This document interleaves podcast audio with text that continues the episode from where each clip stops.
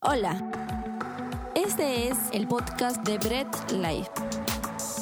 Ponte cómodo y deja que Dios te hable a través de cada mensaje.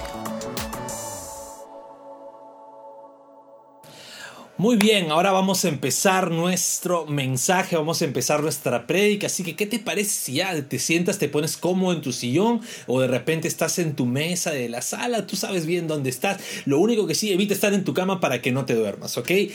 Evita también distraerte. Así que si tienes de repente por ahí una radio o una tele, si lo estás viendo en tu celular prendida, pues apágala y concéntrate en la palabra. Toma algún apunte, ¿no? Coge tu, un cuaderno, un lápiz, un lapicero. O a lo mejor también puedes... Eh, eh, sacar tu Biblia, ¿no? Pero tu Biblia física para que no esté saliendo de la transmisión cada vez que, que, vamos a citar un texto bíblico. ¿Ok?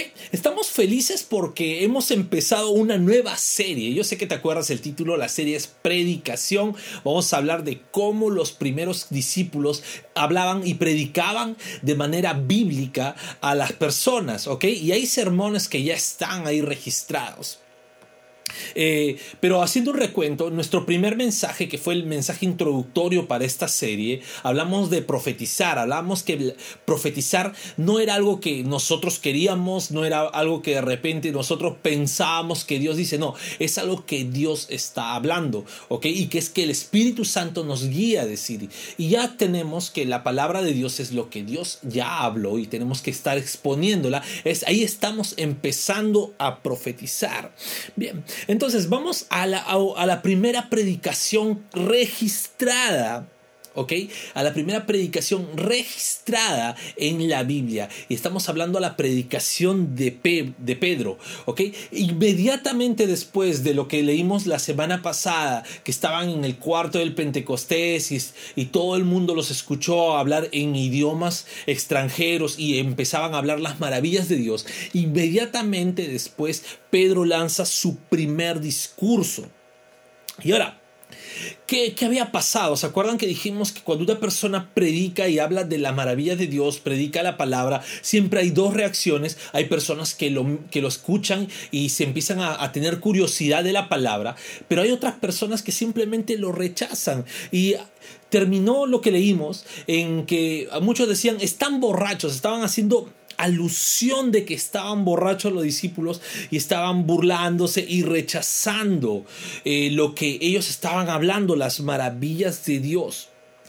Cuando una persona se intriga cuando tú le predicas la palabra, siempre va a llevar a buscar más, a curiosear más y se va a topar con el camino y la verdad que es Cristo.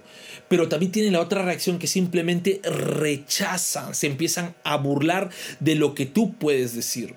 Ahora, los discípulos, ¿qué estaban pasando? Estaban reunidos, estaban llenos del Espíritu Santo, hablando diferentes idiomas. Y ante la burla de algunos, Pedro se levanta y emite su primera prédica, la primera prédica registrada en la Biblia e y en la historia, ¿ok?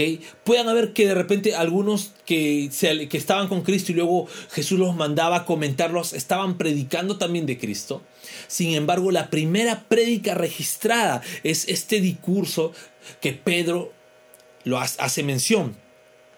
Y para hacerlo de una forma que podamos estudiarlo y podamos meditarlo de mejor manera, vamos a dividir su discurso en dos partes. Hoy día vamos a ver la primera parte y la próxima semana la segunda. Así que rápidamente coge tu Biblia en Hechos 2 del 14 al 21 y la palabra de Dios dice, entonces Pedro, poniéndose de pie con los once, alzó la voz y les habló diciendo, varones judíos y todos los que habitan en Jerusalén, esto les sea notorio y oigan mis palabras, porque estos que están aquí no están ebrios como ustedes suponen, porque aún es la tercera hora del día, ¿ok? Aproximadamente nueve de la mañana. Más esto es lo dicho por el profeta Joel, y en los postreros días dice Dios, derramaré mi espíritu sobre toda carne, y sus hijos y sus hijas profetizarán. Sus jóvenes verán visiones y sus ancianos soñarán sueños. Y de cierto, sobre mis siervos y sobre mis siervas en aquellos días derramaré mi espíritu y profetizarán. Y daré prodigios arriba en el cielo y señales abajo en la tierra, sangre y fuego y vapor de humo. El sol se convertirá en tinieblas y la luna en sangre antes que venga el día del Señor, grande y manifiesto, y todo aquel que invocar el nombre del Señor será salvo. Acompáñame a orar. Padre amado, te damos la gloria porque tú te glorificarás en tu palabra, Señor. Es tu palabra, no es la mía. Dios, que el Espíritu Santo sea guiándonos a toda verdad. Y Señor, ayúdanos a ser humildes para aceptar este mensaje y entender qué es lo que tú nos quieres decir te damos a ti toda la gloria. En el nombre de Jesús. Amén. Muy bien. Entonces, vamos a hablar un primer punto, ¿no? No calles. ¿Ok? Pedro siendo judío, conociendo la ley de los judíos, es más, habiendo sido testigo de la crucifixión, de la persecución, de toda la agonía de Jesús, ¿ok? Toda la pasión de Cristo y lo que pasó por predicar el Evangelio, por enseñar que Él era Cristo, Pedro conocía lo que le podía pasar si él empezaba a predicar ya que el mismo pueblo judío, ni siquiera los gentiles ni los romanos, el mismo pueblo judío rechazó a Cristo. ¿Ok? Y Pedro no cayó. Pedro no cayó, Pedro se levantó, es más, y empezó a predicar. Ahora, Pedro igual sentía el rechazo de sus compatriotas, de los judíos que estaban ahí, porque dijeron, no, muchos de los que están ahí están borrachos, están ebrios. ¿Y sabes algo? Esto ahora de repente podría decir palabras que pueden sonarte cuando tú dices que eres cristiano, están locos. ¿Ok? Sí, él es el aleluyo, está loco, ¿no? O de repente, no, cristiano, no, los cristianos todos son unos ignorantes. Y ese era el rechazo que se sentía al decirles están borrachos. Y ante esa denuncia, ante lo que ellos estaban denunciando de Pedro diciendo están borrachos, Pedro se defendió y defendió a todos sus hermanos que estaban con él. No cayó la verdad. Pedro podría haber dicho, bueno, los que entendieron, entendieron, ¿no? La palabra de Dios igual ya fue esparcida, ¿no? Y nunca vuelve así, a pretexto que algunos utilizamos ahora. No, Pedro se levantó y Pedro defendió su verdad, Pedro no cayó eh, y empezó diciendo, no es imposible que estemos borrachos, son las 9 de la mañana. Así que ninguno está borracho, estamos completamente sobrios, sanitos. ¿Ok? Ahora, aunque su predicación podría traer consecuencias, Pedro empezó a dar su exposición y ni siquiera solamente con los hechos de Jesús, sino empezó a dar una predicación eh, eh, que tiene lugar en una profecía del profeta Joel. Y puedes leerlo también porque dice exactamente lo mismo en Joel capítulo 2 del verso 28 al 32. Ahí te lo dejo de tarea para que tú puedas buscarlo. Y esta profecía que también lo dice en el capítulo que acabamos de leer, empieza con un punto que dice postreros días. Y ahora, antes de empezar a qué se refiere con postreros días? Quiero decirte que cuando empezamos a estudiar en la Biblia profecías, o, las o los libros de los profetas o alguna profecía que haya habido, siempre tenemos que tomarlo con mucha calma. Hay muchas, eh, de, lo que llamamos escuelas de interpretación respaldadas por la Biblia, muchas escuelas de interpretación respaldadas por grandes teólogos a lo largo de la historia de la iglesia, biblistas muy eruditos, ¿no? Eh, dando explicación. Entonces, ¿Cómo puedo yo tomar de repente las profecías? Las profecías bíblicas podemos tomarlos como que hay profecías que se han cumplido, hay profecías que se van a cumplir en un futuro, hay profecías que se cumplen alrededor de la historia, hay profecías también simbólicas, no todo es literal, hay profecías con mucho simbolismo y también podemos de repente ver que hay profecías que se han cumplido, que se van a cumplir, que se están cumpliendo y que son simbólicas a la misma vez. Es muy, tenemos que tomarlo con mucha calma. Pero no vamos a centrarnos en este punto. Solamente quería hacerte entender esto para, que poder, para poder tener un, eh, un, panorama más amplio, una visión más amplia, abrir nuestra visión con respecto a una profecía, que es lo que Pedro empieza a exponer. Ahora, al hacer una referencia de los postreros días, eh, Vamos a tomarlo de esta manera. Es una profecía que se cumplió en los años 70 después de Cristo. ¿ok? Con la destrucción del templo en Jerusalén, a eso todos le llamaban los postreros días, pero también que a partir de ahí se viene cumpliendo y se va a ir cumpliendo hasta el día que el Señor venga en su segunda venida. ¿ok? Postreros días no está refiriéndose solamente a nosotros o a lo que vengan muchos años después de nosotros, sino se refiere desde la destrucción del templo a todo lo que está pasando hasta la segunda venida del Señor. A eso se refiere con postreros días. Luego que ya hemos visto los postreros días, hay otra otro punto muy importante, y esta palabra, esta frasecita me encanta, que es sobre toda carne. Pedro está exponiendo una profecía de, del profeta Joel, y en esta profecía dice que el Espíritu Santo se va a derramar. ¿Ok?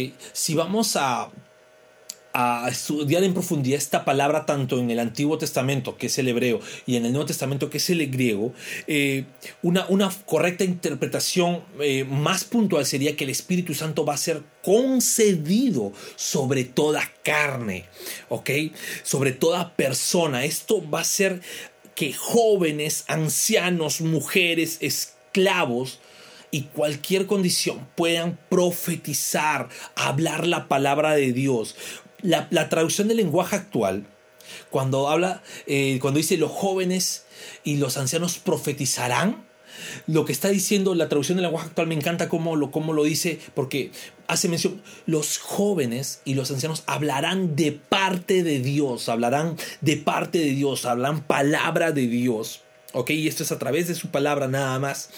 Y esa profecía de, Joel lo vemos cumplirse desde ese momento del día del Pentecostés y seguimos viendo esa profecía a lo largo de todo el periodo de la iglesia. Vemos jóvenes profetizando, vemos ancianos hablando de Dios, vemos mujeres hablando de Dios. No importa la condición social, no importa la raza, no importa eh, la edad, no importa eh, tu condición eh, económica, todos, toda carne puede hablar de Dios porque el Espíritu ha sido concedido sobre toda carne. Ahora, Pedro está afirmando el cumplimiento de esa profecía. Ya no solo iba a hablar el sacerdote de parte de Dios, Acuérdense, en el antiguo pacto solamente el sacerdote, el profeta hablaba de parte de Dios. Ahora toda carne puede hablar. Ahora, cuando se dice toda carne o a toda persona que el Espíritu Santo le fue concedida, se está refiriendo a los hijos de Dios, porque ellos pueden hablar la palabra de Dios y pueden hablar de parte de Dios lo que está escrito en su palabra. Recordemos algo. El único caso en el que podemos decir que Dios, estamos 100% seguros de que Dios habló, es la palabra escrita que está en la Biblia. ¿Ok? Es la única fuente en la que podemos decir que Dios de verdad habló. ¿Ok? Ahora, el Espíritu Santo es quien nos lleva a predicar la palabra de Dios. Es el Espíritu Santo, no eres tú, no es de repente el pastor que te pone a predicar, no es el líder que te manda, ¿no? Es el Espíritu Santo quien pone palabra en tu boca que está en la Biblia y puedes predicar la palabra de Dios. Bien, y antes del día del Señor también nos hace una mención, antes del día del Señor. Jesús hablaba mucho de ese día.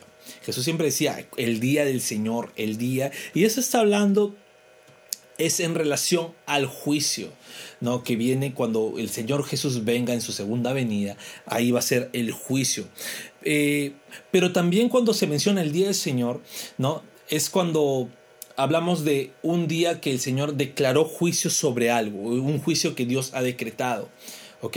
Jesús siempre lo mencionaba para el juicio final, pero también a cualquier juicio de Dios durante el largo de la historia. Entonces, ese es el día del Señor.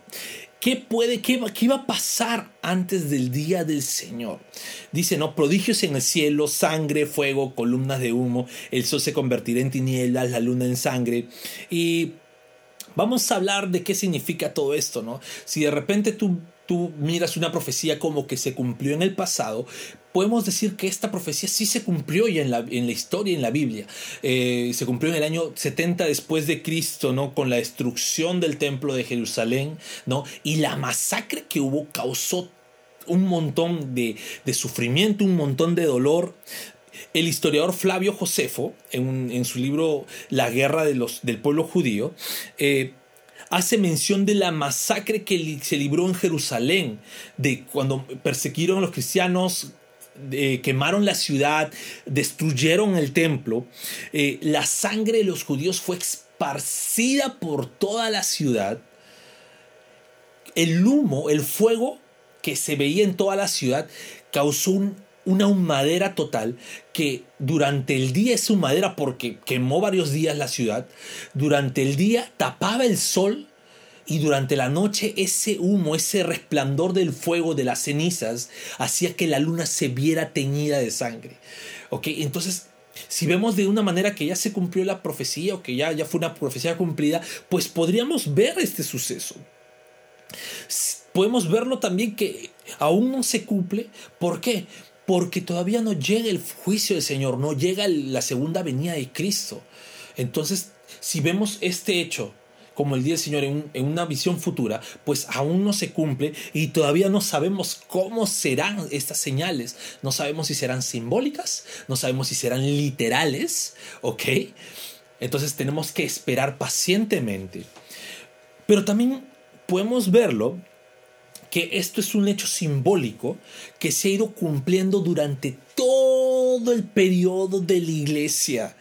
¿Y qué representa la sangre, el fuego, el humo, el oscurecimiento, el todo el terror, la persecución que los cristianos, nuestros hermanos, han sufrido durante todo el periodo y muchos aún padecen ese sufrimiento. A lo mejor en América Latina no vemos una persecución con muerte, pero hay países africanos, países árabes, países del Medio Oriente, donde nuestros hermanos mueren a causa del Evangelio, donde su sangre es derramada, donde pasan muchas tragedias, queman sus casas.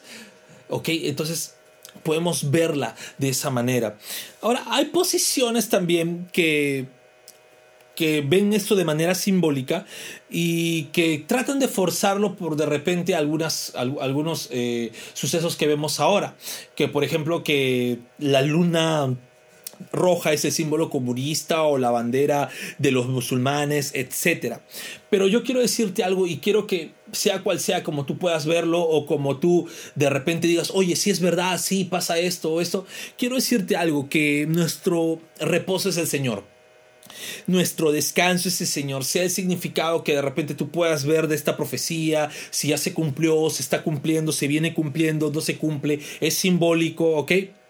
La palabra sigue siendo predicada, es lo importante. El Señor es grande y manifiesto, como dice la profecía, y como cristianos debemos anhelar el gran día del Señor con todo nuestro corazón. Y pues, ¿qué es lo importante que pasó y lo que pasa en esta profecía. En esta primera parte, lo más importante es que todo el que invoque el nombre del Señor será salvo. Eh, Pedro, ante la duda, la burla de estos judíos y ante la inquietud de los otros, les hace una manifestación. ¿Sabes? Ahora ya no es el sacerdote ya no es ni siquiera el pueblo, es toda carne, toda persona que invoque el nombre de nuestro Señor va a ser salvo. Ahora, si vamos a un paralelo al libro de Joel, al libro de Joel, hay un manifiesto que Pedro ya da por hecho y lo explica en la segunda parte de su predicación, que es Cristo en medio de esta salvación. Cuando habla Joel, habla que en el monte de Sión y en Jerusalén habrá salvación, manteniendo el pacto de Dios con su pueblo. ¿Okay? Sí, los judíos, dentro del pueblo judío, del monte de Jerusalén, del monte de Sión, eh, va a haber salvación. Pero también añade que va a haber un remanente al cual Dios habrá llamado. Aquí ya está refiriéndose a todos sus escogidos que están fuera de la nación de Israel y que solo tienen salvación, que es en el nombre del Señor, en ningún otro nombre, solo en el nombre de Jesús. Mira, quiero decirte algo. Eh, a lo mejor eh, no sabes qué hacer en estos tiempos de pandemia, a lo mejor no sabes qué hacer contra la presión social del mundo, no sabes qué hacer ante la presión familiar, ¿ok? ¿Sabes? Predica y no calles. Aunque las consecuencias puedan costarte inclusive tu propia vida, no calles la predicación de la palabra del Señor. Cuando tú predicas la palabra de Dios, estás llevando a gente que tiene... Eh, su vida definida un camino de perdición, estás haciéndole, le estás mostrando el camino de salvación que es Cristo. Ahora, cuando digo que aunque las consecuencias sean tu propia vida, no quiero, no quiero que, que digas que vas a exponer tu vida, ¿ok? Que vas a exponer tu vida y, y que bueno, de forma irresponsable te vas a entregar a la muerte. No lo que quiero decir es que jamás dejes de predicar. En todo momento, en toda circunstancia, predica la palabra del Señor. Esta profecía es muy clara. La profecía que el profeta Joel escribió y que Pedro ahora estaba predicando era que toda persona que invoque el nombre del Señor será salva. Pero nadie puede invocar el nombre del Señor si antes no se le ha predicado el Evangelio de salvación. Entonces, predica el Evangelio. Más aún, si te consideras y sabes que eres un hijo de Dios, no dejes de predicar el Evangelio de salvación. Predica en casa, predica a tus amigos, predica en tu trabajo, predica en las redes sociales y no calles. Vivimos en una sociedad donde la predicación no está prohibida. Y aunque a lo mejor los locales de las iglesias están cerrados, seguimos teniendo un internet correcto para poder predicar el Evangelio. Que no te limiten cuatro paredes cuando tienes una ventana abierta en el mundo. Predica, no calles.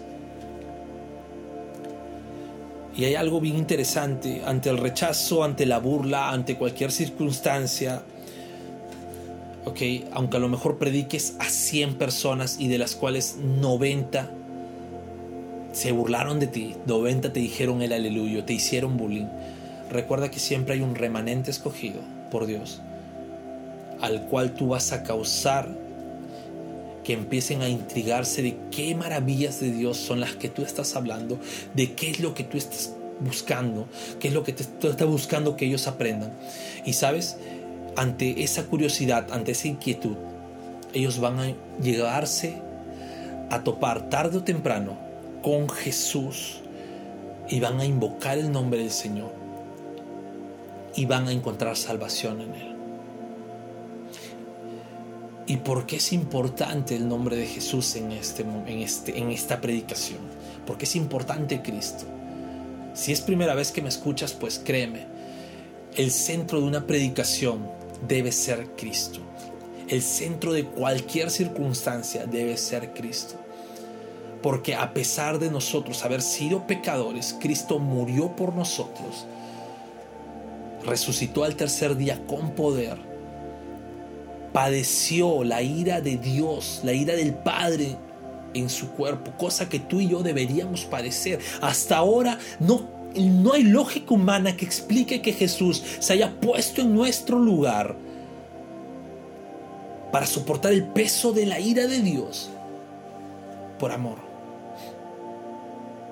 Es algo que ni tú ni yo podríamos pagar aunque aunque viviéramos eternamente, trabajáramos eternamente, hiciéramos buenas obras eternamente, no podríamos pagar semejante precio, porque solo Cristo puede pagarlo. Es por eso que su nombre es importante en este mensaje, su nombre es importante en nuestra fe, su nombre es importante en la historia del mundo. Solo Jesús pudo cambiar la historia de la humanidad. Hay un antes y después de su venida, hay un antes y después de Él.